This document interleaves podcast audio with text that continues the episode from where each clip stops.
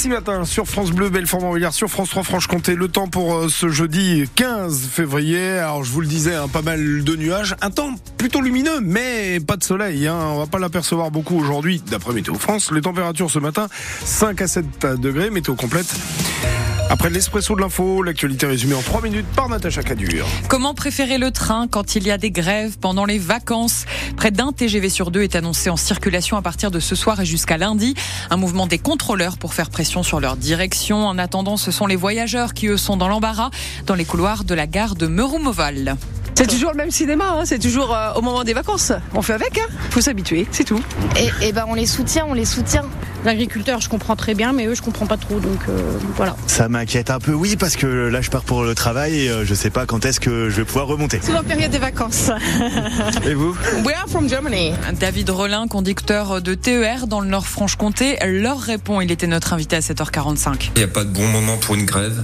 Euh, à chaque fois qu'on en fait une, ça embête les gens, soit au travail, soit euh, pour aller à l'école, pour les jeunes, soit pour aller en vacances. Donc, euh, comme on est un service public, dès qu'on s'arrête de travailler, malheureusement, c'est impactant pour les usagers. Interview à retrouver euh, sur francebleu.fr.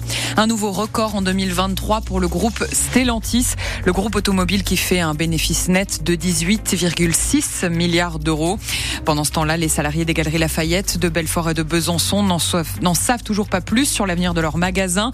La décision de valider le plan de sauvegarde du propriétaire est repoussée au 21 février. Des lycéens d'Alkirch mobilisés pour la SPA de Belfort et de Mulhouse. Ils organisent en ce moment des collectes dans les supermarchés jusqu'à fin mars. Jeanne a participé à l'opération à l'intermarché de Dan-Marie. Alors on a réussi à avoir pas mal de paquets de croquettes pour ce qui est chat et chien. On a eu aussi beaucoup de pâtés et euh, on a un peu de- d'entretien, mais c'est vraiment tout ce qui est nourriture qu'on arrive à avoir le plus. Dont seront partagés entre les deux associations. De nouveaux lance-roquettes fabriqués en France pour le premier régiment d'artillerie de Bourgogne. Il est le seul dans l'Hexagone à être doté de ce système d'armes et un certain nombre ont été envoyés en Ukraine. Le sénateur du territoire de Belfort, Cédric Perrin, président de la commission défense, est à l'origine d'un amendement qui va permettre d'en refabriquer en France. Sais, euh, il y a plein de gens qui savent faire faire des choses euh, incroyablement euh, performantes en, en France, donc il n'y a pas besoin d'aller parfois chercher ce qui se passe à l'étranger. Et donc autant développer un matériel soit un matériel neuf, et puis euh, avec des performances euh, qui sont attendues en termes de distance euh, de frappe. La prochaine édition des Lumières de Noël de Montbéliard s'annonce croquante. La région Normandie sera l'invité d'honneur. Il y aura forcément de quoi faire en matière de gastronomie avec ses pommes et ses fromages. On devrait s'y retrouver pour Christine Schmitt, adjointe au maire de Montbéliard en charge des animations. La Normandie est une région qui se rapproche beaucoup de la nôtre.